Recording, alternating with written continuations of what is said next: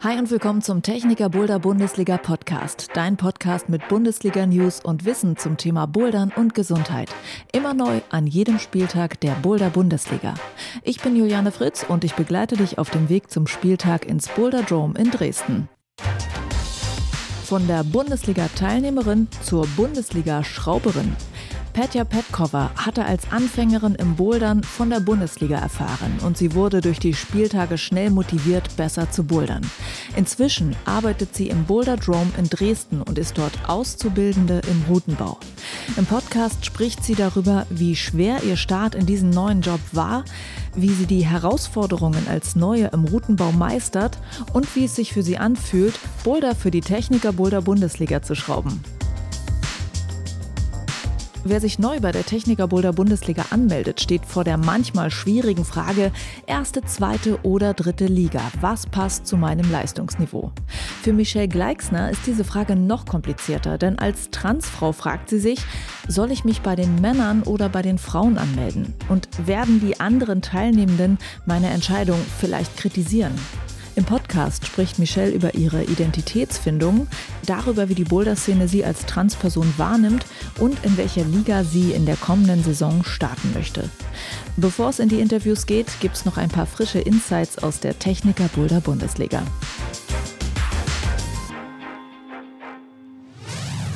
Der vierte Deutschlandcup der Techniker Boulder Bundesliga Saison 23-24 liegt hinter uns und natürlich auch der Kickoff und zwar vom neuen Spieltag im Onyx in Leipzig. Und ich habe jetzt Jakob von der Techniker Boulder Bundesliga mit den ganz frischen Eindrücken vom Kickoff hier in der Leitung. Hallo. Hallo Juliane, ich grüße dich. Jakob, was war denn für dich der spannendste Moment beim Deutschlandcup im Onyx? Ich glaube, der spannendste Moment im Deutschlandcup war, als sich bei den Herren im Boulder Nummer 3 am Ende entschieden hat, äh, wer sich aufs Treppchen schiebt und ähm, wer sich da mit den wenigsten Versuchen versucht, die obersten Plätze zu sichern. Und äh, sehr spannend, wenn dann auf einmal ein ganz junger Nachwuchsathlet wie der Torben Blöm zum Beispiel ganz vorne mit dabei ist und um den ersten Platz kämpft und dann im letzten Moment äh, Elias Ariagada Krüger sich mit dem Flash im letzten Boulder dann den ersten Platz sichert. Also das war wirklich spektakulär. Und äh, ich freue mich zu sehen, wie offen das da oben ist und dass da wirklich viele Leute mitspielen können und es eben nicht nur um wenige Athleten geht, die am Ende ganz oben auf dem Treppchen landen.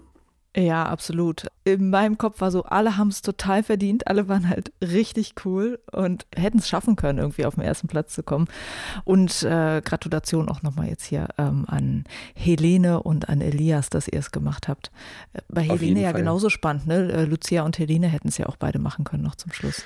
Ja, auf jeden Fall. Also es war wirklich super spannend und ähm, die Athleten und Athletinnen haben da alles gegeben. Es äh, zeigt vielleicht auch, dass hier noch ein paar Wünsche offen sind. Also wir haben dann von den äh, Athleten und Athletinnen dort im Deutschland Cup Finale kriegen wir immer ein bisschen Feedback. Ein Feedback zum Beispiel, die drei äh, Finalrouten noch zu erweitern, um eine vierte Finalroute, um noch ein bisschen mehr Differenzierung zu ermöglichen. Ja, bei so einem Lucky Go vielleicht oder einen Boulder, der vielleicht nicht ganz aufgeht, noch mal ein bisschen ausgleichen zu können. Da sind wir auf jeden Fall dran und überlegen, das auch zur nächsten Saison zu machen. In dieser Saison bleibt es aber erstmal bei den drei Finalrouten im Deutschland Cup. Okay. Äh, ja, schön, dass es da auch dann einfach immer Veränderungen gibt, äh, wenn dann Feedback kommt. Was ich auch noch sehr nett fand, ähm, äh, Fabi Penzel war ja im Livestream wieder gewesen, war auch eine sehr schöne Sache, dass er damit erklärt hat. Und er hat auch nochmal die Orga von dem ganzen Event gelobt, also äh, Orga seitens Bundesliga, seitens der Halle, dass alle so cool mit angepackt haben. Äh, und auch das ist natürlich etwas, äh, was man hier nochmal erwähnen kann. Also auch wenn man am Livestream sitzt, merkt man, das ist einfach ein rundes, cooles Event und man muss dann auch einfach äh, immer daran denken, wie viele Menschen da im Hintergrund dran arbeiten, die das machen. Also ganz großartig, was da ihr alle zusammen auf die Beine gestellt habt.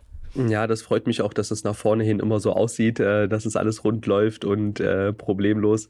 Ich denke, den ein oder anderen Fauxpas, den kriegt man natürlich auch mit, wenn vielleicht ja. mal der Ton ausfällt oder dann das Licht auf einmal sehr dunkel ist in der Halle, weil äh, das unvorbereiteterweise zwei Minuten vor Finalstart werden die Lichter schön ausgemacht, sieht vor Ort super aus. Äh, Im Stream äh, war man da jetzt nicht so drauf vorbereitet. Das sind dann oft so Kleinigkeiten, die äh, dabei sind ähm, und währenddessen natürlich auch immer Sachen, die anfallen. Da rennt man schnell hin und her, versucht das noch irgendwie zu lösen. Ja, nach vorne raus sieht's dann äh, meistens ganz gut aus. Das freut mich natürlich auch und ich bin da extrem dankbar, dass da alle so gut mit anpacken. Ich denke, da gehört einfach ähm, viel Weitblick mit dazu. Man muss äh, sich da gut drauf vorbereiten, man muss wissen, worauf es ankommt bei so einem Cup.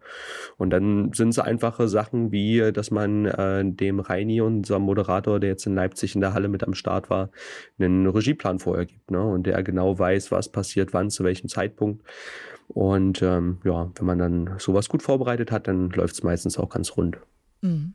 Und ihr seid da ja auch konstant am Lernen, weil ihr macht ja Livestreams nicht nur für die Techniker Boulder Bundesliga, sondern auch noch für die Fitness Bundesliga. Da seid ihr sozusagen extern bei denen noch mit dabei und macht auch Videos und Streams für noch ganz andere Kunden. Und das ist eine wichtige Arbeit, mit der ihr auch die Boulder Bundesliga letztendlich finanziert. Kannst du mal kurz erzählen, was ihr eigentlich noch alles macht?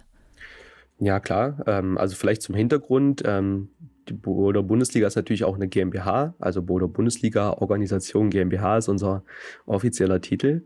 Und wir versuchen natürlich das ganze Ding irgendwie zu finanzieren. Und da gibt es drei Säulen. Das sind einmal die äh, unsere Partner, die uns unterstützen, äh, hauptsächlich natürlich die Techniker Krankenkasse und auch unsere anderen Sponsoren, Kletterretter, äh, La Sportiva, Boot Banana und äh, Climbholz, die tragen dann natürlich auch mit dazu bei.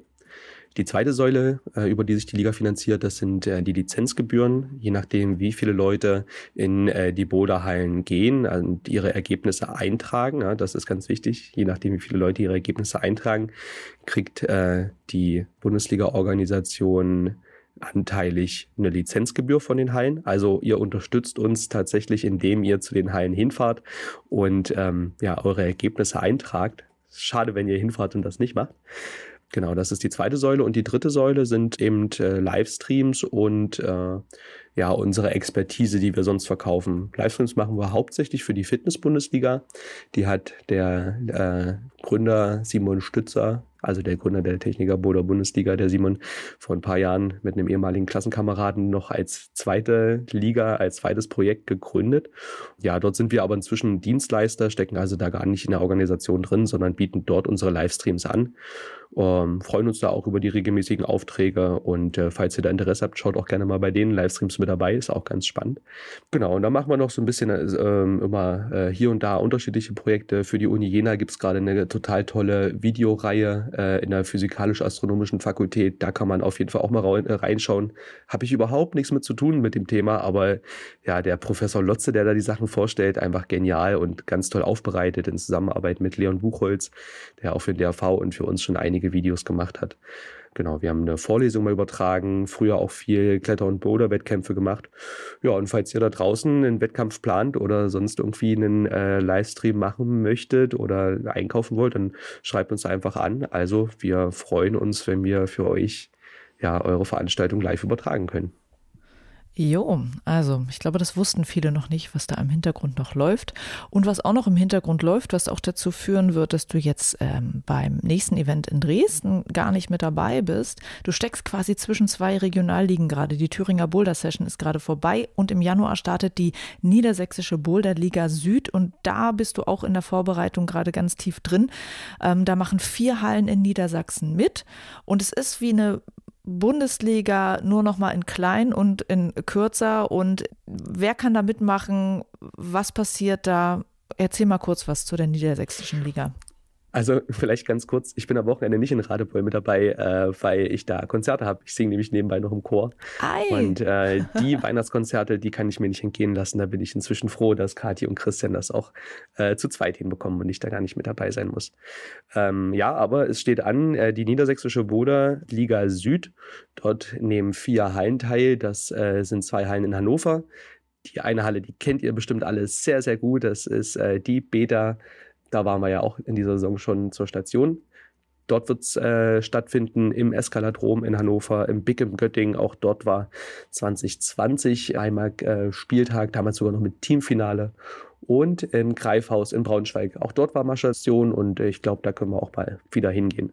Genau, in den vier Hallen wird äh, zwischen Januar und Februar die Niedersächsische Boulderliga Süd stattfinden und das Konzept ist ganz ähnlich ähm, wie bei der Bundesliga. Man fährt zu den Stationen hin, die laufen im Gegensatz zur Bundesliga alle parallel dann hat man dort fünf Wochen Zeit, äh, in jeder Halle sich auch wieder an 15 Routen in zwei unterschiedlichen Starterklassen, also äh, ja, erste Liga oder zweite Liga, beziehungsweise Power und Relax nennen wir das bei den Regionalligen, dort Punkte zu sammeln und äh, am Ende sind alle eingeladen, ins Halbfinale zu kommen. Das wird diesmal stattfinden im Greifhaus in Braunschweig. Und da freue ich mich, ganz viele äh, Leute aus der Region und vielleicht auch darüber hinaus äh, zu besuchen. Das ist ein total cooles Format und richtet sich eben äh, besonders an die Leute, die jetzt auch nicht durch ganz Deutschland fahren können, die jetzt kein ganzes Jahr dafür Zeit haben, die sich da ein bisschen Geld, Strecke, Zeit sparen wollen und trotzdem einen coolen Wettkampf äh, ja, erleben wollen vom Konzept her auch offen, äh, auf Vertrauensbasis, wie bei der Liga auch. Und dass es aufgeht, haben wir schon im letzten Jahr gesehen. Da gab es dann auch ein fantastisches äh, Finale in der Beta und ja, hier in Jena neulich mit der Thüringer Boulder Session, das gleiche System in Thüringen. Es hat auch total Spaß gemacht. Da durfte ich mal in der Halle wieder moderieren. Das war auch schon ein Weilchen her das letzte Mal. Und es war auch ein total cooler Wettkampf. Mega Spaß gemacht am Ende. Ja. Okay, äh, super cool. Also äh, schaut auch mal dort vorbei, wenn ihr in der Nähe seid in Niedersachsen kann man auch nochmal einen coolen Wettkampf mit coolen Bouldern erleben. Alle Infos und äh, die Anmeldung zu dem Wettkampf findet ihr dann nicht auf der Techniker Boulder Bundesliga Seite, sondern auf bouldersport.de. Und das ist übrigens auch verlinkt in den Show Notes, da könnt ihr nochmal nachgucken. Und Jakob, ich hoffe, deine Stimme erholt sich noch ein bisschen bis zum Wochenende. Du hast mir gerade erzählt, dass du singen wirst. Mit deiner Erkältung brauchst du noch ein paar Tage äh, Stimmpause, würde ich mal sagen. Deshalb haben wir jetzt auf zu quatschen. Ich danke dir fürs Gespräch. Alles klar. Ich danke dir, Jane, und äh, wir hören uns. Genau, bis dann. Ciao. Ciao.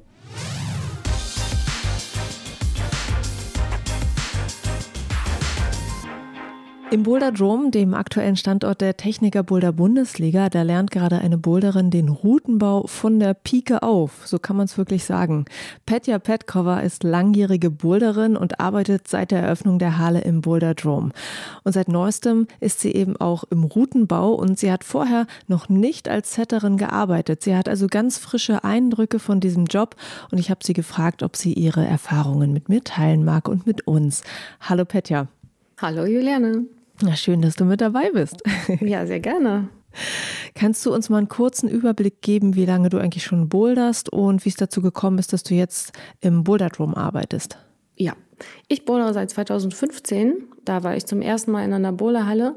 Aber so richtig gepackt hat es mich erst zwei Jahre später und witzigerweise durch meine Teilnahme an der Boulder Bundesliga damals, 2017. Mhm. Ähm, und seitdem mache ich das wirklich sehr viel und sehr oft. Und das ist auf jeden Fall zu einem großen Teil von mir selbst geworden, das Bouldern. Und zum Boulderdom bin ich allerdings zufällig gekommen. Ich bin über Umwege in Dresden gelandet, letzten Winter. Und hier habe ich Leonie und Fabian, Besitzerinnen und Besitzer vom Bodadom, äh, wiedergefunden, sozusagen. Die kannte ich flüchtig aus meiner Berliner Zeit. Und dann meinten sie, ja, komm vorbei, wir bauen gerade eine Boulderhalle auf. Und ich stand dann direkt vor der Tür. Also ja, ich möchte reingucken. Da habe ich hier und da mal geholfen, eine Wand zu streichen oder ein Regal aufzubauen. Und ähm, als der Eröffnungstermin feststand, da stand eigentlich auch fest, dass ich dort arbeiten werde. Wunderbar. Und als was hast du dann da angefangen zu arbeiten im Boulder Dome? Ich hatte, also es wurde Tresenpersonal gesucht, ganz klar, ne? Leute, die einfach die Halle dann am Laufen halten. Und ich hatte auch gemeldet, dass ich gerne ein bisschen mehr machen möchte, Social Media, Marketing, Kundenkontakte, das Ganze einfach mit aufbauen möchte, also im Orga-Bereich tätig sein. Das war mein Wunsch. So war das ja angedacht. Mhm. Okay, wir wissen schon, dass es jetzt noch was anderes geworden ist. Mhm. Aber erzähl doch erstmal, was deine allerersten Berührungen mit dem Routenbau waren. Äh, das hast du mir vorab schon erzählt, dass du nämlich da einen Workshop schon mal belegt hattest. Was war denn das? Mhm. Das war zu der Zeit, wo ich in Berlin gelebt habe. 2019, glaube ich, irgendwann im Herbst in Ostblock, der Bollerhalle in Berlin, habe ich einen Tagesworkshop zum Routenbau absolviert. Und das war auch das einzige äh, Mal, dass ich irgendwie mit Rudenbau mich auseinandergesetzt habe, so aktiv. Ich weiß von diesem Tag noch, dass ich das richtig cool fand, äh, wie so ein Boulder entsteht, also wie eine Idee irgendwie einen Körper bekommen kann, ne? dass man ein Boulder-Problem bauen kann, das es vorher nicht gab und dass Leute das klettern und dass man die mit einer Krux in der Mitte ein bisschen austricksen kann und das alles Kreative dahinter. Aber ich fand das unglaublich anstrengend. Also es war ein theoretischer Teil vormittags und dann am Nachmittag hat äh, jede Person in der Gruppe einen Boulder gebaut. Das heißt, ich habe vier, fünf Stunden gebraucht für einen Boulder. Und mit dem habe ich das Thema Routenbau auch ziemlich nach hinten in mein Bewusstsein geschoben, weil ich dachte, das ist äh, wirklich sehr aufwendig und wirklich sehr schwer. Und ich weiß jetzt nicht, ob das etwas ist, was ich machen will. Ja, und jetzt hast du aber doch damit angefangen. Wie kam es denn dazu, dass du dort im Boulder Dome doch nochmal mhm. überlegt hast, ob du es machen könntest? Äh, dazu muss ich sagen, mein Partner arbeitet ebenfalls im Boderdom. Wir kamen zusammen nach Dresden und so hat er auch sein Interesse bekundet, schon von Anfang an da auch mitzuarbeiten. Allerdings für ihn ganz klar unter der Bedingung, dass er den Routenbau dort erlernen darf. Und als wir beim Thema waren, beim Gespräch, dann hat Fabi mich gefragt, ja, was ist denn mit dir eigentlich? Und dann dachte ob ich, du ja, auch Routen machen möchtest? Ob ich auch Routenbau ja. machen möchte. Weil Fabi und Leonie einen großen Wert auf Diversität legen im Team, bei unseren KundInnen und so weiter. Also ob es jetzt am Tresen ist oder im Routenbauteam, ist einfach die Frage gewesen, hey, noch eine Frau im Routenbauteam wäre eigentlich ganz cool. Und ich habe mir das durch den Kopf gehen lassen und dachte, eigentlich möchte ich sehr gerne neue Sachen lernen ähm, oder anders, ich möchte sehr gerne neue Sachen können und dann muss ich über das Lernen halt gehen und ähm, dann mache ich es ja für die Gemeinschaft sozusagen. Ich schließe mich diesem Team an und dann bin ich eine Routenbauerin und gucke einfach irgendwie, ob ich beitragen kann auf diese Art und Weise. Okay, und wie das für dich war, das würde ich natürlich gerne wissen. Wie war denn erstmal der Start? Also diese erste Zeit, war das erstmal so ein Mitlaufen und mal ein bisschen ausprobieren oder musstest du gleich von Anfang an richtig mit anpacken? Wie ist es gewesen? Ich musste direkt mit anpacken. Die Boulderhalle ist ja ganz, ganz neu. Und das heißt, äh, nach der Erstbeschraubung beim ersten Umschraubrhythmus hatten wir schon unser ganz kleines Team. Also ich, mein Partner Fabian und dann noch ein paar äh, Gastschrauber. Und dann hieß es so, okay, jetzt müssen wir die Wände neu machen. Und das heißt, die Boulder, die wir heute bauen, werden auch dran bleiben die Gäste müssen die dann auch klettern, weil wir keine Möglichkeiten haben, irgendwie einen Sektor zum Lernen freizugeben oder aber irgendwie Zeit uns zu nehmen, separat irgendwie, dass du das lernst. Und wir können jede Unterstützung gebrauchen, also pack mit an. Und dann habe ich eine Leiter hingestellt bekommen und einen Schrauber in die Hand und durfte mir einfach die Griffe aussuchen und sofort loslegen. Von Tag eins an. Mhm. Erinnerst du dich an den ersten Boulder, den du da geschraubt hast? Äh, leider ja. also ich habe an dem Tag ganze drei Boulder geschafft. Über die Anfangsschwierigkeit, dass ich erstmal vor der blanken Wand plötzlich vergessen hatte, wie Bouldern geht. Also was Boulderbewegungen sind, wie man von unten nach oben klettert und was man alles machen kann. Dann habe ich Hilfe vom Team bekommen, sehr erfahrene Menschen, die mir da ein bisschen geholfen haben, anzufangen. Und dann habe ich diese Boulder gebaut und dann hatte ich zum Beispiel die Schwierigkeit nicht richtig ähm, eingeschätzt. Ne? Ich hatte Bewegungen drin, die für den Grad zu schwer waren. Oder aber optisch sah der Boulder nicht gut aus. Ähm, oder einfach die Griffe waren irgendwie so unbequem in der Hand, weil ich kein Verständnis dafür auch hatte, wie man das jetzt ähm, am besten greifen muss, wie die nächste Körperposition eingeleitet wird ja, ich hatte einfach irgendwie Griffe an die Wand geschmissen und das sah weder gut aus noch hat sich gut geklettert. Also wurde es einfach direkt auch abgeändert und ich musste am Tag eins schon eine ganz harte Kritik mit nach Hause nehmen, dass das eben nicht optimal gelaufen war. Wie ging's dir? Ja, ähm, als Perfektionistin muss ich sagen, das war schwer. Also ich hatte mich auch zu der Zeit ziemlich mit meinem Klettern an sich als Thema beschäftigt. Ich hatte auch einen Online-Coach und hatte mein Klettern so ein bisschen auch untersucht und meine Beziehung zum Klettern generell. Und dann auf einmal noch ein weiteres Thema aufzumachen, das mit Klettern zu tun hat und das für mich schwierig ist, führte eigentlich direkt dazu, dass ich sagte, ach, äh, war ein Fehler. Ich muss eigentlich daraus. Und dann hat mir meine Coachin damals gesagt, beschäftige dich nicht zu sehr mit dem Gedanken, ob das jetzt für dich ist oder nicht, weil das eine mentale Last ist, die brauchst du gerade nicht. Wenn du dann an der Wand stehst und Boulder bauen musst, das reicht eigentlich schon als mentale Auslastung. Und dann mach einfach weiter und irgendwann wirst du auch wissen, ob es für dich ist oder nicht. Aber stell dir nicht die ganze Zeit die Frage. Und dann hat mir das unheimlich geholfen, am Anfang eben diese Frage mir nicht zu stellen. Trotzdem habe ich mich mit den anderen verglichen. Mein Partner, der ebenfalls neu eingestiegen ist, ist so viel schneller, so viel besser geworden. Und das musste ich alles irgendwie so aufarbeiten. Nach jeder Schraubsession gab es also noch mal ein bisschen Arbeit an sich selbst. Ja, wow. Kannst du schon mal zu heute spulen, ähm, bevor wir darüber reden, was so die Sachen waren, die du alle gelernt hast? Mhm. Ähm, Du hast mir schon vorab gesagt, so dass du jetzt schon merkst, okay, das ist eine Sache, die du magst, die du gerne weitermachen möchtest. Was findest du heute gut an dem, was du da machst im Boulderbau? Was ich gut finde, ist genau das, was ich ja damals beim, beim ersten Workshop im Ostblock gut fand. Also den kreativen Teil, dass einfach irgendwas entsteht, was irgendwie entweder eine Idee war, die ich umsetzen konnte oder aber etwas, was aus meiner Hand gekommen ist, aber nicht so richtig im Kopf war, sondern so ein Flow einfach, in dem ich von den Griffformen oder von der Wandstruktur ähm, mich leiten lasse und dann entsteht einfach was Cooles und ich sehe Menschen dran hängen und die fragen mich, wie das geht oder sie freuen sich, wenn sie es getoppt haben. Das ist wirklich ein super schönes Gefühl, was dann im Endeffekt die ganzen äh, Schwierigkeiten oder die schwere Arbeit oder die, die Bemühungen irgendwie auch wettmachen. Ja. Mein Gedanke, den ich habe, als du erzählt hast, wie schwer das auch am Anfang war, ist, dass ich vielleicht auch im Hinterkopf denken würde, oh Mann, ich mach's noch nicht ganz perfekt, die anderen müssen noch Sachen korrigieren. Ich schaffe vielleicht auch nicht ganz so viel wie die anderen. Also hattest du da schnell so einen Druck, dass du schnell mehr gute Boulder bauen musst oder wie ging es dir damit? Und wie, hm. wie hast du das irgendwie für dich gelöst? Ja, also wie gesagt, wir sind in einem ganz kleinen Team. Das heißt, da ist der, der Chef und Chef Rutenbauer, Fabian, äh, meist mit dabei gewesen. Das heißt, er musste erstens ganz viele Boulder bauen, um auszugleichen, dass wir Anzulernende nicht so viel gemacht haben. Äh, schnell sein hat aber leider auch nicht bedeutet, dass man bessere Boulder baut. Da mussten mehr Änderungen am Ende äh, gemacht werden. Also hat Fabi auch immer ein bisschen drauf geschaut mit verschiedenen Methoden, mit verschiedenen Aufgabestellungen, ein bisschen den Workflow zu optimieren oder zu schauen, was ist denn der beste Workflow für uns im Team? Funktioniert es besser, wenn er morgens ansagt, wer mit welchen Griffen wo schrauben wird? Oder funktioniert es besser, wenn man die komplette Freiheit hat, sich alles auszusuchen? Oder aber funktioniert es besser, wenn man einfach eine Aufgabestellung hat, wo man aber kreativ sich damit beschäftigen muss und selbst irgendwie was rausfindet.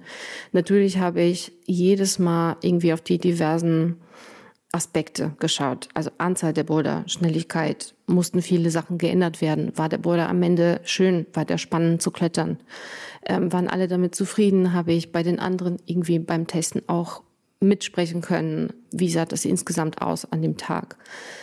Und da hatte ich für mich beschlossen, okay, auch da wieder, ich kann mich nicht auf alle Themen gleichzeitig konzentrieren. Also konzentriere ich mich erstmal auf manche und andere werde ich später aufräumen. Für mich habe ich selbst einfach dieses schnelle nach hinten geschoben, habe gesagt, gut, jetzt muss ich erstmal schauen, dass ich gute Boulder baue. Und wenn das nur drei sind an einem Schraubtag, und das sind halt schon recht wenige, die Erwartungshaltung so fünf, sechs Boulder und dort bin ich halt bei der Hälfte und auch teilweise mit sehr viel Hilfe. Ich versuchte, das nicht für so wichtig zu halten, sondern vielmehr mich am Anfang auf andere Sachen zu konzentrieren. Und jetzt bin ich an dem Punkt, wo ich zum Beispiel sage, okay, die anderen Aspekte haben sich soweit relativ verbessert. Jetzt muss ich schauen, wie ich schneller werden kann. Also ich habe das einfach aufgeteilt in verschiedenen Lerneinheiten sozusagen. Okay, ja, das klingt sehr sinnig. Hm. Wie kannst du mal beschreiben, wie im Team diese ganze Kritik abläuft, wie das ist? Also ist das alles äh, in diesem Testen am Ende, dass da Kritik stattfindet?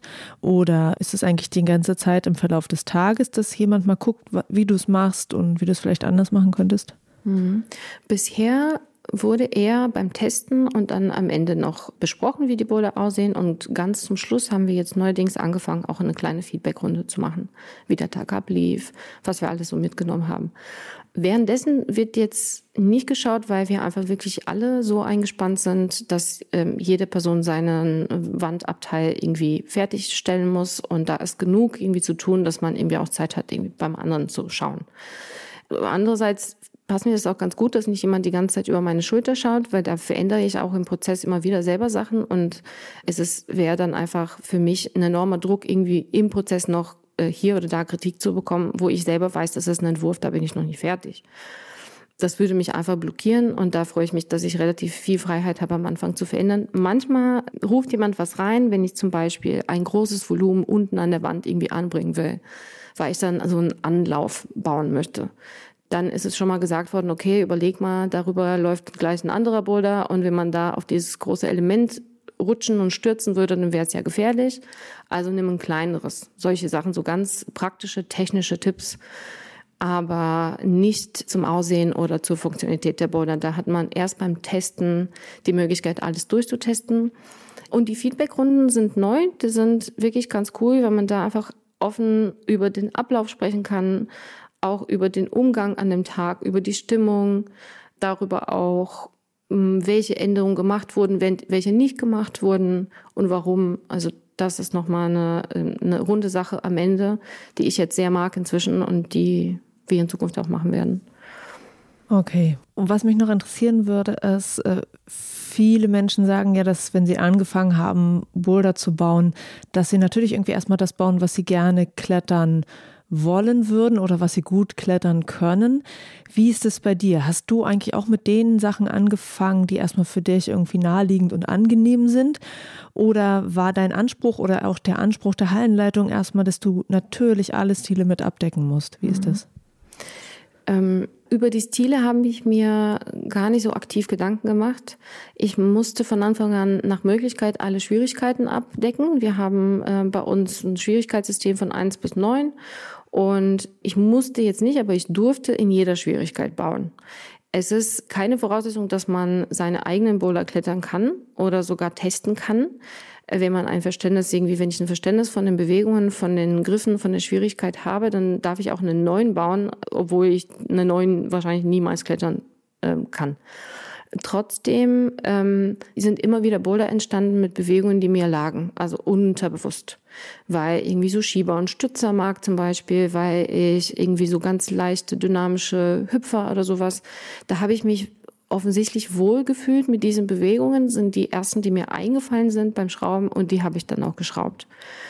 Und als das klar wurde, mir klar wurde und auch äh, mir gesagt wurde, dann habe ich geschaut, okay, was kann ich denn eigentlich gar nicht so richtig gut?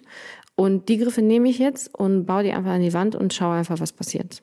Das heißt, die Stile, die mir nicht so lagen und die Griffe, die nicht so meine Favoriten sind, das kam ein bisschen später, einfach aus dem aktiven Wunsch heraus, jetzt doch auch in andere Bereiche sozusagen einzudringen, wo ich auch Boulder bauen kann, die vielleicht nicht meine, mein Lieblingsstil sind, aber für andere Menschen coole Boulder sein können. Mm, verstehe, ja.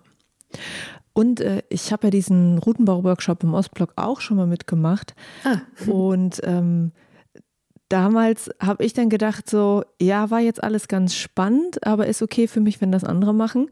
ähm, weil ich habe das Gefühl, ich habe nicht so viel Vorstellungskraft für Bewegungen und wie man das machen muss, damit irgendeine Bewegung zustande kommt. Also, ähm, dass das in meinem Kopf irgendwie gar nicht stattfindet, dieses Nachdenken darüber. Wie geht es dir mit diesem Thema Bewegungsideen? Ist das etwas, worüber du eh auch schon mal nachgedacht hast, weshalb dir das dann irgendwie leicht fiel? Oder ist es etwas, was du lernen musstest? Etwas, wo du auch gerade merkst, hey, da mache ich eine Entwicklung durch? Wie ist dieses Thema Bewegungsideen bei dir? Mhm.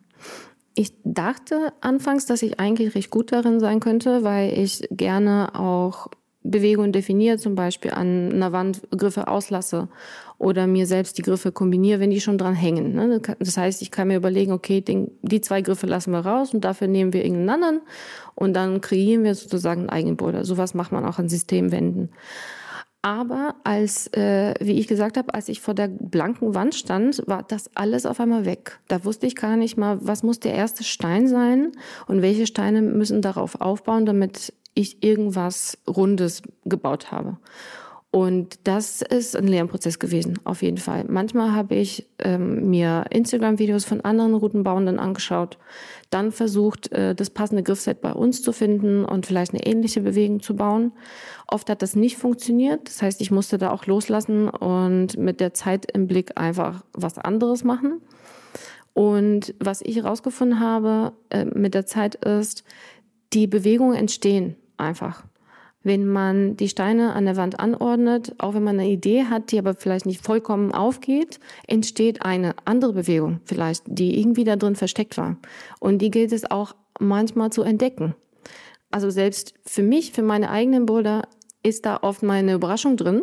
Ach, guck mal, das geht so und dann den Fuß da hoch. Und wenn da irgendwie aus einer Körperposition heraus noch eine nächste Bewegung kommen muss, kommen mir jetzt so die Ideen, im laufenden Prozess, hier könnte noch ein Tritt hin und wenn man da drauf tritt, dann würde man da hingehen mit dem Körper und ach, das ist doch ganz lustig, dann lassen wir das so. Mhm. So ungefähr. Ja, äh, wahrscheinlich wäre es bei mir nicht anders. Also, dass, dass ich da auch nicht von Anfang an die Idee habe und weiß, was da an die Wand rankommt. Aber es ist ja interessant. Ähm, hattest du manchmal solche, aha, so wird das also gemacht, Momente, also wo du erstaunt warst, weil du gar nicht wusstest, dass man das so macht oder dass man das beachten muss und so weiter und so fort. Ein Ding hattest du ja schon genannt, auch mit den Volumen, die zu weit rausstehen. Also gab es noch andere Momente, die dich dann überrascht, erstaunt haben? Mhm. Auf jeden Fall beim Testen und beim Verändern, da wo auch viel erklärt wird noch und wenn wir die Veränderung überhaupt machen oder wenn ich irgendwo feststecke in meinem Boulder und überhaupt nicht weiß, wie schaffe ich das jetzt zum Beispiel, dass man nicht nach oben hingreift oder dass man mit links weitergreift und nicht mit rechts, mit der rechten Hand. Ne? Das sind so. Und wie macht man das? das. Ja, ähm, kommt drauf an. Also manchmal ist das wirklich eine Veränderung im Tritt, da muss man den Tritt schlechter machen und dann macht man das schon gar nicht. Oder man setzt den Tritt ein bisschen weiter nach links oder ein bisschen weiter nach rechts. Also man verändert damit dann die Körperposition der kletternden Person und sie ist dann ein bisschen gezwungener, was anderes zu machen. Man nutzt auch direktionelle Griffe. Das heißt, die Griffe, die schon die Richtung ein bisschen vorgeben. Und je nachdem, wie rum man sie schraubt oder in welchem Winkel, gibt man die Bewegung etwas vor. Und das ist nicht immer so klar für Menschen, wie mich, die nicht so erfahren sind. Aber das kommt auch mit der Zeit, dass ich jetzt schon, also so richtig, aha, äh, Momente erlebt habe, wenn ich selbst drauf gekommen bin. Wenn ich beim selbst beim ein bisschen so antesten von meinem Boulder gemerkt habe, das ist jetzt ein bisschen unbequem, aber wenn ich den Tritt jetzt zwei Löcher nach oben und drei nach rechts äh, setze, dann wird man das schon machen müssen. Und dann geht das beim Testen im Team also auf und das ist ein richtig gutes Gefühl, dass ich wusste, wie ich das lösen kann und dass es dann auch aufgegangen ist. Das glaube ich dir. Hast du noch so ein Beispiel, was du spannend fandest? Naja, also damals hat, äh, hat der Erik hat das damals im Ostblock auch geführt, ähm, den Workshop, und da hat er einen Satz auch gesagt, der bei mir geblieben ist und jetzt im Routenbau im Boulderdom auch aufgekommen äh, ist. Man baut die Boulder nicht für sich selbst, sondern für die Menschen, die sie klettern werden, für die Gäste der Boulderhalle.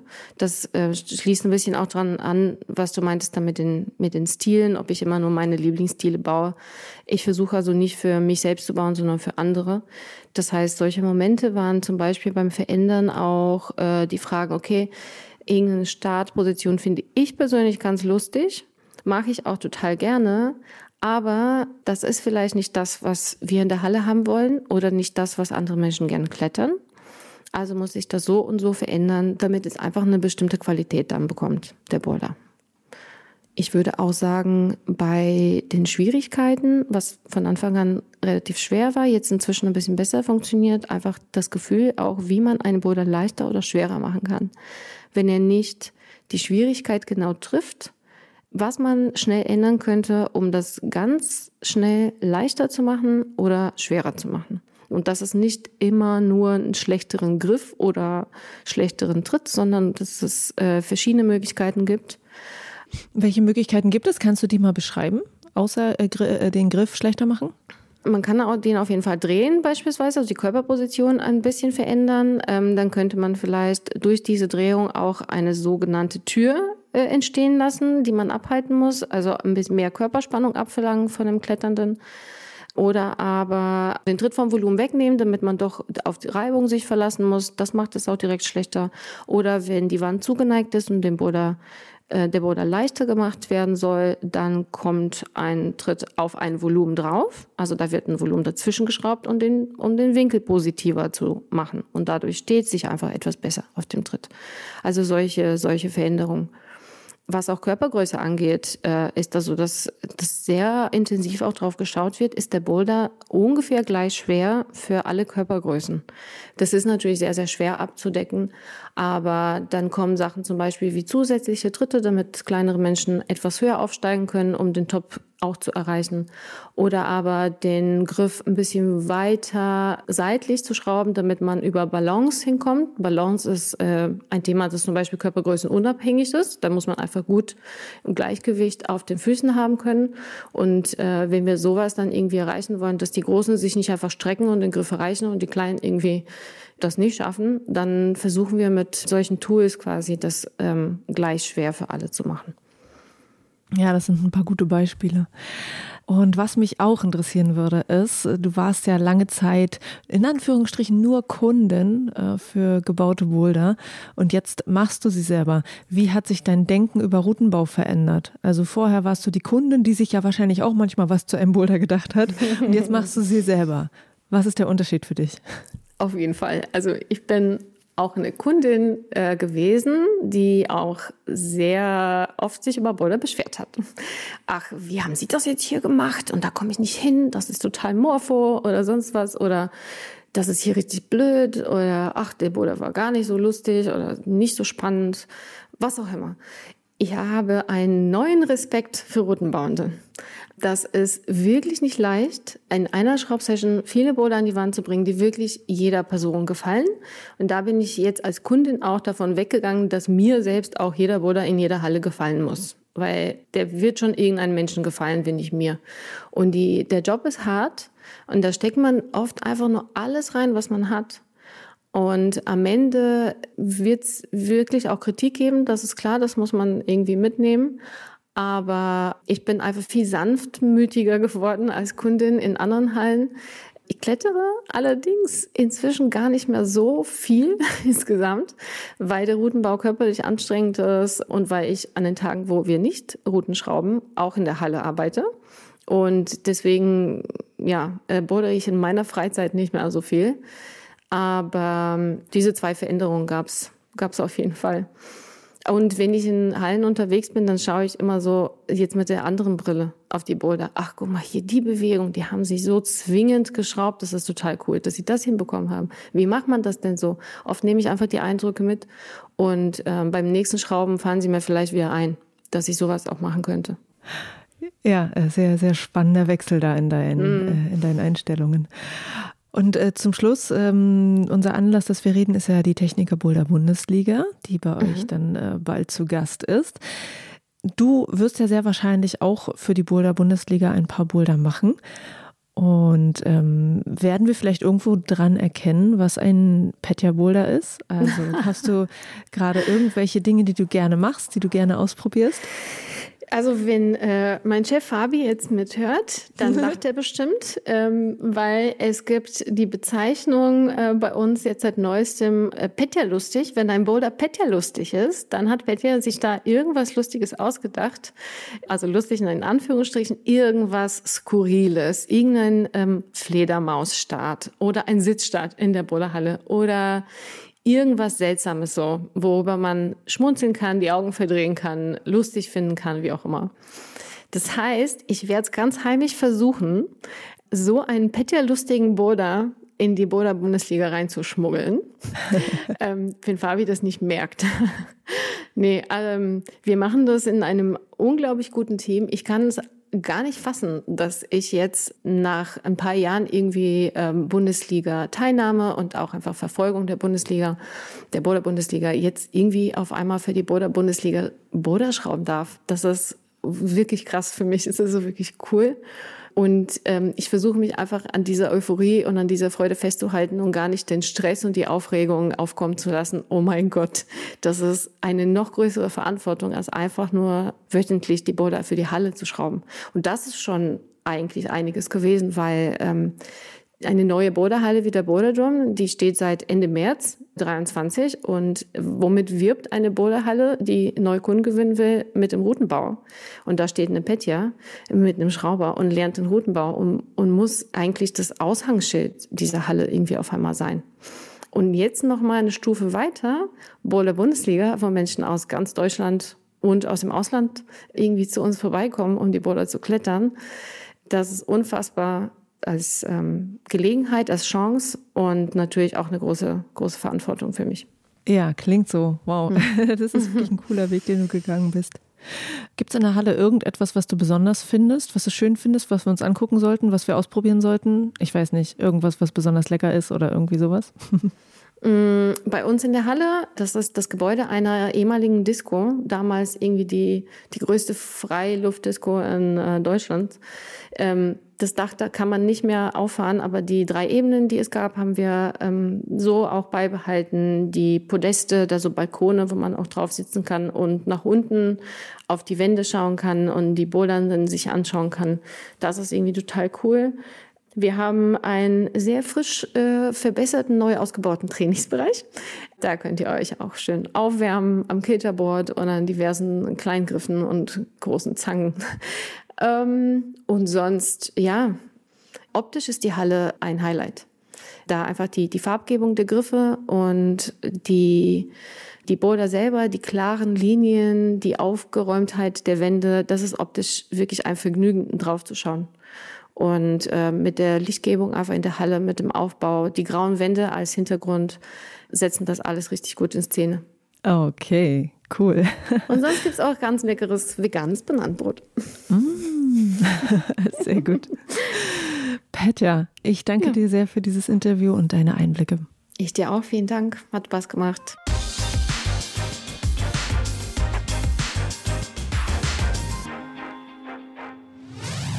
Boulderwettkämpfe werden, wie es in vielen Sportarten üblich ist, aufgeteilt in männlich und weiblich ausgetragen. Und das sind Kategorien, in denen sich manche Menschen nicht so ganz so einfach wiederfinden.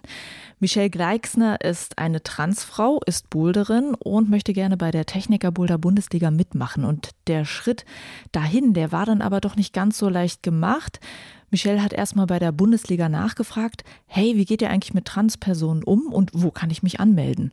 Und über die Fragen, die Michelle hat oder hatte und über ihre Perspektive in der Boulder-Szene spreche ich jetzt mit ihr. Hi. Hi. Schön, dass du mit dabei bist und dass wir jetzt hier sprechen können. Ähm, erzähl uns doch erstmal was zu dir. Du bist ja fest in der Boulder-Szene verankert, kann man glaube ich sagen, weil du arbeitest in einer Boulderhalle. Wo arbeitest du und was machst du da genau?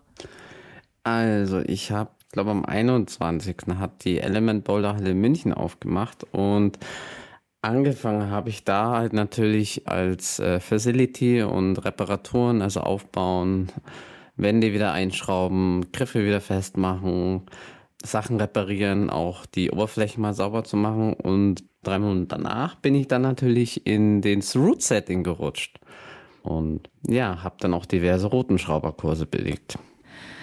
Und Kannst du uns etwas zu deinem persönlichen Weg als Transfrau erzählen? Also wie hast du zu deiner Identität gefunden? Also du hast dir ja anscheinend irgendwann in Frage gestellt. Äh, und seit wann lebst du als Frau? In erster Linie wusste ich als Kind, so ungefähr sieben bis neun, dass mit mir was nicht stimmt. Ich hatte immer mit Mädels wohl gespielt. Ich habe auch nie wirklich da was mit Jungs ähm, zusammen äh, gemacht. Und dann habe ich erstmal nicht verstanden, woran es liegt. Und ich glaube, dann mit zwölf habe ich im Fernsehen das erste Mal sowas gesehen und dachte, okay, mit mir stimmt was nicht. Also was hast du da im Fernsehen gesehen? Ähm, einen, einen Bericht über Transgender. Mhm. Und dann habe ich mir überlegt, okay, bin ich das? Kann das sein? Und dann habe ich das natürlich irgendwie auch aus, auch so gefühlt und dann hab, wurde ich aber auch geschlagen von meinem Stiefvater, was leider Gottes ja heutzutage bei vielen so ist. Also weil du dich geäußert hast und weil du gesagt hast, du, ich glaube. Ja. ich kam aus sehr konservativem Hause und da war das wohl nicht erwünscht. Ja. Und ich bin ja dann auch irgendwann da aus der Kirche rausgeflogen, weil ich, äh, das wird da nicht so gern vorgelebt. In der katholischen Kirche? Ja, die hat sich mittlerweile dann auch entschuldigt. Ja.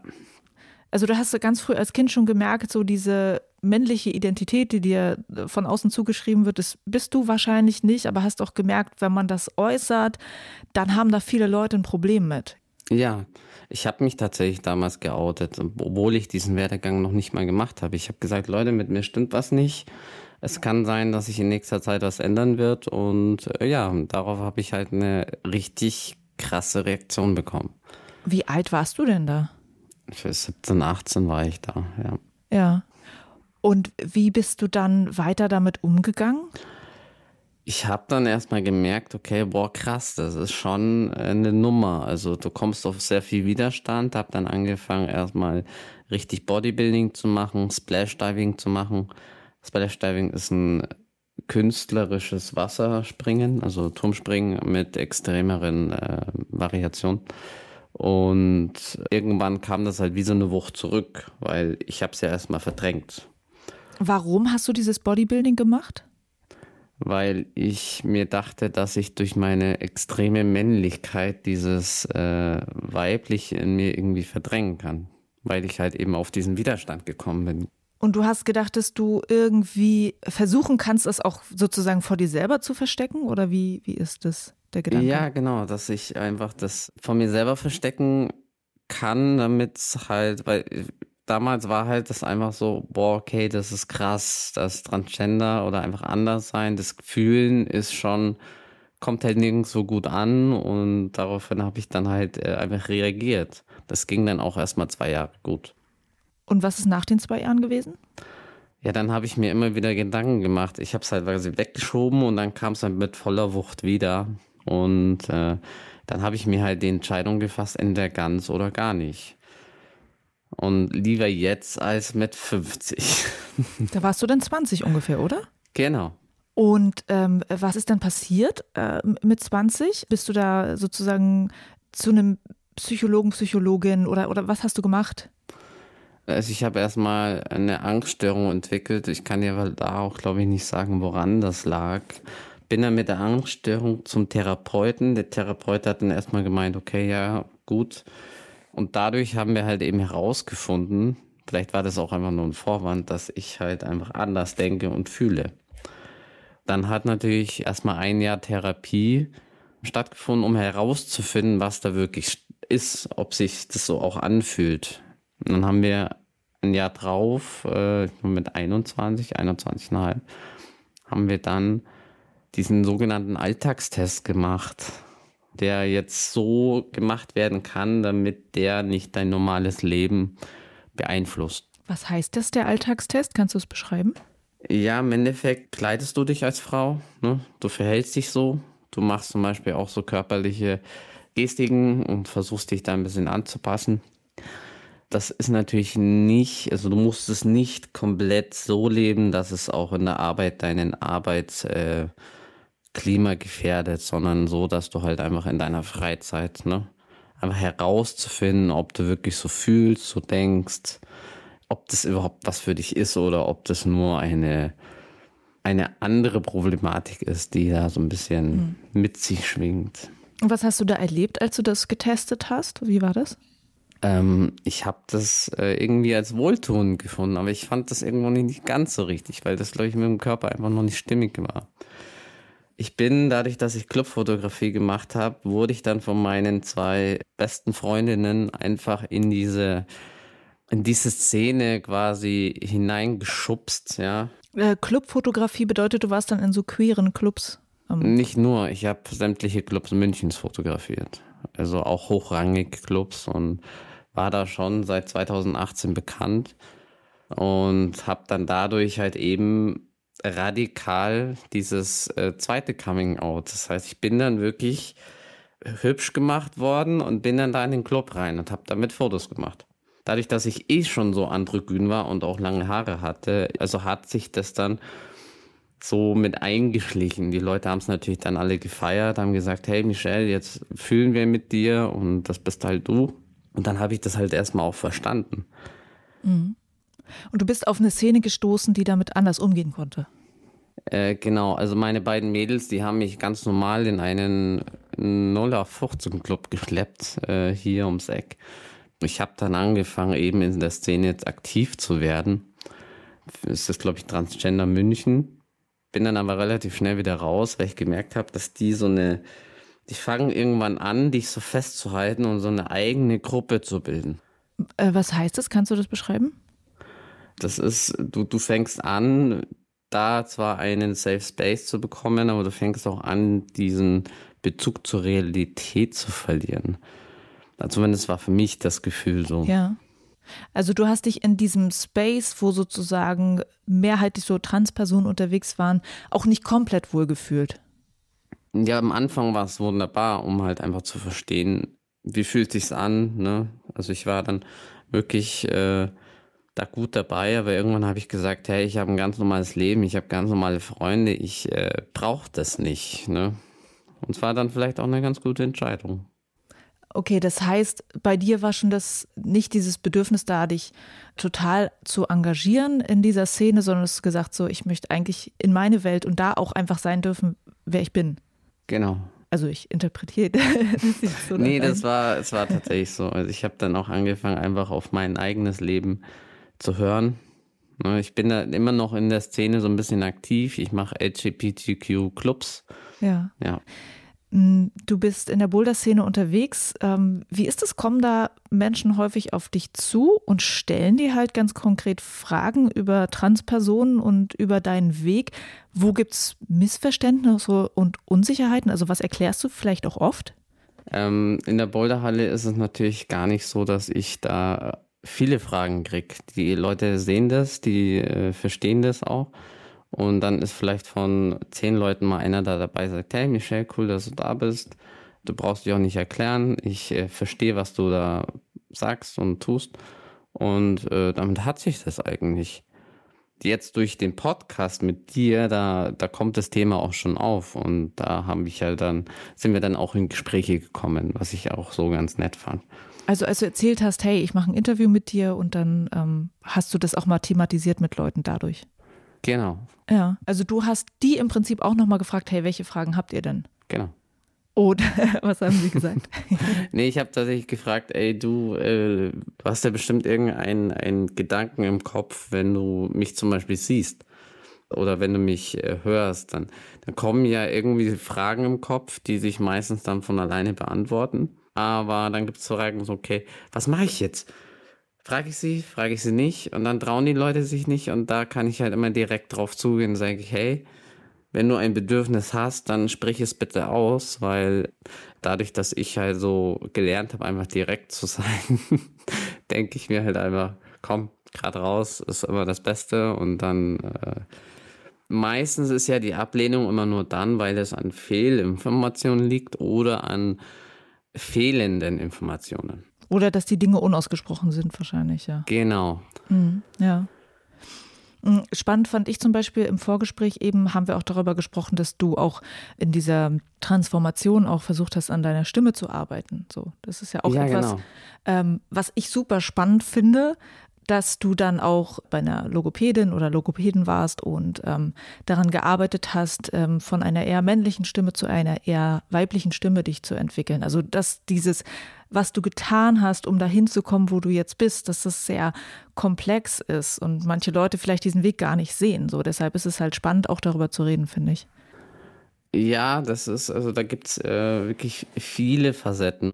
Um das Wohlbefinden von äh, den Transpersonen zu machen, vor allem von Mann zu Frau, ist meistens die Stimme, die sehr markant ist. Bei mir ist es mittlerweile so, ich habe die Logopädie gemacht, auch lange, aber habe dann natürlich für mich auch äh, festgestellt, gut, ich kenne meine weibliche Stimme, ich versuche da automatisch ranzukommen, aber ich möchte auch nicht dieses Übertriebene, weißt du, wenn man mit der Stimme in den Kopf raufrutscht, dann wirkt das sehr künstlich und das bin ich halt nicht.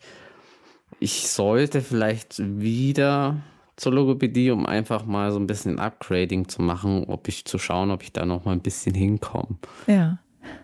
Also es ist ein konstantes auch äh, ja. an sich arbeiten. Ähm, was äh, meine Frage zum Beispiel auch wäre, ich habe dich ja zum ersten Mal beim Hold Together Kletterhallentreffen gesehen in der Boulder Lounge in Chemnitz. Ja. Und ähm, für mich warst du da eine Person, die sehr auffällig war. Ich habe mir dein Gesicht direkt gemerkt. Und ich glaube, dass Transmenschen oft diesen Eindruck machen, weil es so einen kurzen Moment der Irritation gibt, weil man schaut die Menschen an und das Hirn funktioniert ich glaube, bei den meisten erstmal so, dass man einordnen möchten. möchte. Ist es jetzt ein Mann oder ist es eine Frau? Bei Menschen, die eher so androgyn aussehen, ähm, steht manchmal so diese Frage im Raum oder im Kopf. Und ich kann mir vorstellen, dass dir diese Momente bekannt sind, dass Menschen dich angucken und erstmal so ein Fragezeichen irgendwo über dem Kopf schwebt. Wie ist es für dich, wenn du so angeschaut wirst? Denkst du dann so, oh, das nervt? Oder denkst du, ja, frag halt? Oder was, was sind deine Gedanken?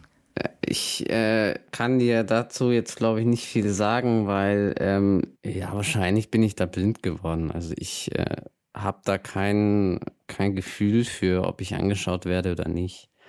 Also ich glaube, was irritiert ist die Körperform mit diesem markanten Gesicht und dann die Stimme dazu. Das ist dann so, das, das kommt dann schon, dass die Leute so, warte mal, du bist körperlich sichtbar eine Frau, hast aber dann eine markante Stimme und hast aber dann irgendwie noch lange Haare und ich kann es verstehen, dass die meisten da irgendwie auch etwas irritiert sind.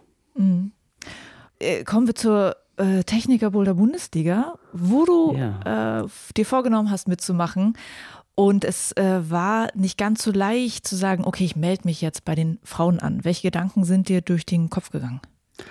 Also mein erster Gedanke war natürlich, dass ich äh, den Frauen nicht auch im Schlipper treten möchte und äh, irgendwie dann aber auch ähm, es doof kommt, wenn ich bei den Männern anfange, weil wenn der Körper halt dementsprechend anders aussieht, ja, da habe ich dann halt natürlich hinterfragt, was ist denn sinnvoller, wo passe ich denn am besten hin und äh, durch die aktuelle äh, Nachrichten und die aktuelle Medien ist es leider so, dass zum Beispiel beim Kickboxen und beim Schwimmen Transfrauen tatsächlich überlegen waren und dementsprechend sehr viel diesen Menschen so ein bisschen ins äh, schlechte Licht gerückt haben. Und äh, dein Gedanke war, in der Boulder-Szene könnte das auch passieren, wenn du dich Genau, genau. Anmeldest. Und ich fand das halt einfach wichtig, dass ich da halt eben Jakob frage, wie er das denn sieht. Der hat sich dann auch, glaube ich, mit dem EFSC so ein bisschen äh, durchgelesen, auseinandergesetzt und hat da halt nicht wirklich was gefunden. Ja, genau. Also es ähm, ist, ist, schwierig zu gucken, hey, wie gehen andere äh, Menschen in anderen Wettkampfformaten im Klettern damit um? Es gibt noch nicht so viele Beispiele dafür. Äh, wie seid ihr am Ende verblieben? Wir haben den Unterschied zwischen Breitensport und Spitzensport äh, geredet. Deswegen hat er mir da einfach freie Bahnen gelassen, weil im Breitensport das noch nicht so extreme Richtlinien hat. Dann habe ich ihm halt gesagt, wo mein Level liegt. Also ich bin gerade im oberen Drittel angelangt vom Schwierigkeitsgrad. Dann hat er gemeint, in der ersten Bundesliga wäre wahrscheinlich am sinnvollsten, aber dann bin ich, bin ich beim unteren Part, wo ich mitschwimme.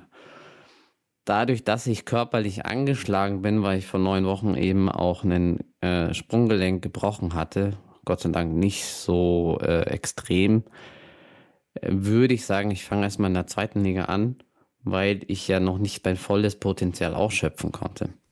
Also die Idee ist, äh, du kurierst dich aus und ja. ähm, du würdest bei der in der nächsten Saison quasi dann mitmachen, ne? Genau. Ja. Anscheinend denkst du ja auch darüber nach, es könnte in Frage gestellt werden, ob ich jetzt berechtigt bin, äh, bei den Frauen zu starten. Wie würdest du denn damit umgehen, wenn es dann da wirklich Kritik oder Fragen gibt? Also denkst du darüber nach, sozusagen spinnst du das im Kopf schon weiter? Ja, du, ich zerdenke alles irgendwie so ein bisschen und ich habe mir dann auch gesagt, hey Leute, ich, äh, ich passe mich da auch an und äh, finde es aber nur fair, es rechtzeitig zu sagen. Ne? Wenn ich jetzt zum Beispiel äh, in der ersten Bundesliga bei den Frauen auf dem Protest stehen würde, würde ich mich an meiner Würde natürlich fassen und sagen, hey, ich fange bei den Männern in der zweiten Liga an, weil ich einfach sage, ich bin dann zu gut dafür. Also mir ist das äh, geschlechterspezifisch eigentlich irgendwie dann egal. Mir geht's dann halt nur darum, dass ich, äh, wie gesagt, ich möchte ja den Sport mit jemandem spaßeshalber einfach mitmachen und auch teilen mit der Community und äh, zusammen einfach das erleben. Mir ist es halt allerdings nicht wichtig, dass ich jetzt den Frauen irgendwas wegnehme, weil die sind ja natürlich genetisch und körperlich anders gebaut, als äh, wenn ich mit meinem genetischen männlichen Körper da halt vor lauter Stolz den ersten Platz präsentiere. Das ist nicht mein Ziel.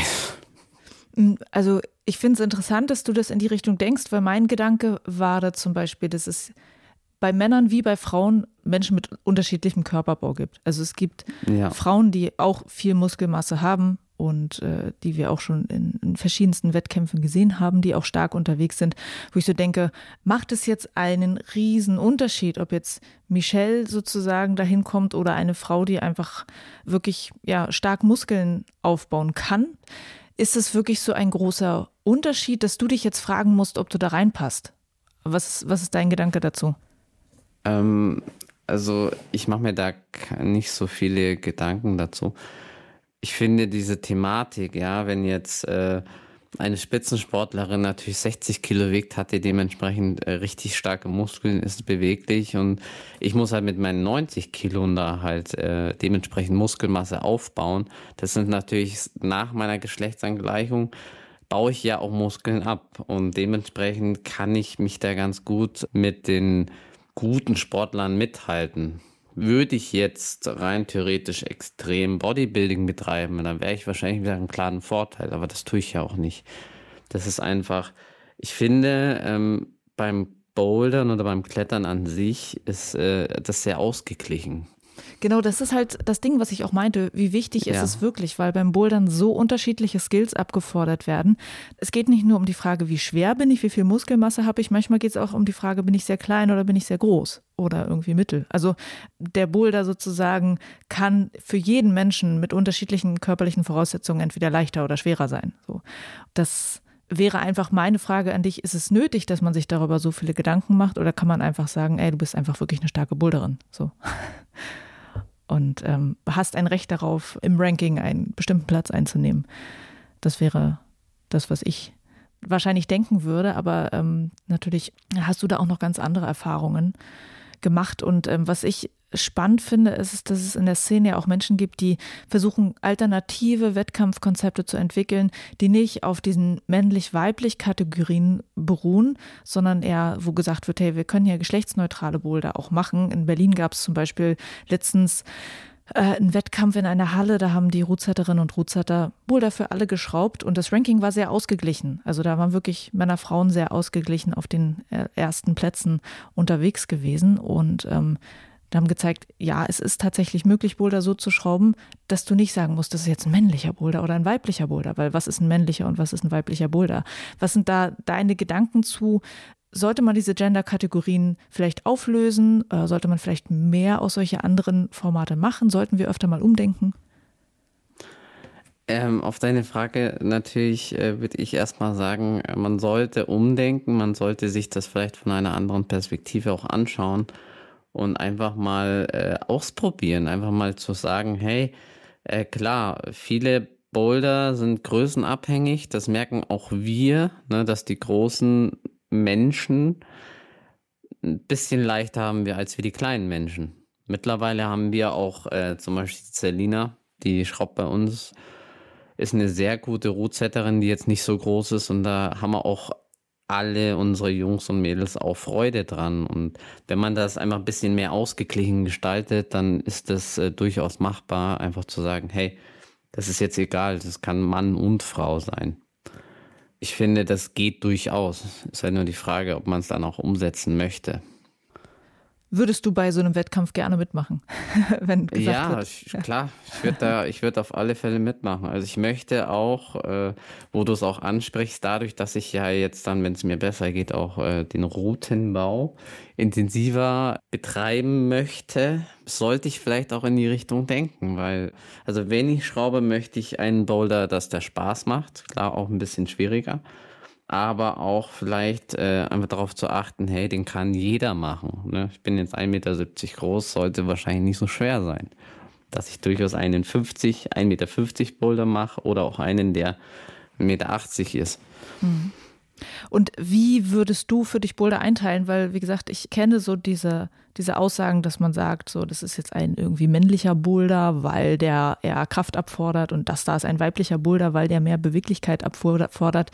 Was ist dein Gedanke dazu, Boulder in diese Kategorien aufzuteilen oder findest du, die kann man auch anders nennen oder hast du andere Bezeichnungen dafür, wenn du selber Routen baust?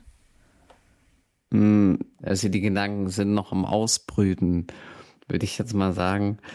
Ich glaube, die Mischung macht's. Ja, das, das Problem ist halt leider immer noch viele Boulder sehr beweglich sind und die Männer sind ja bekanntlich nur teilweise beweglich.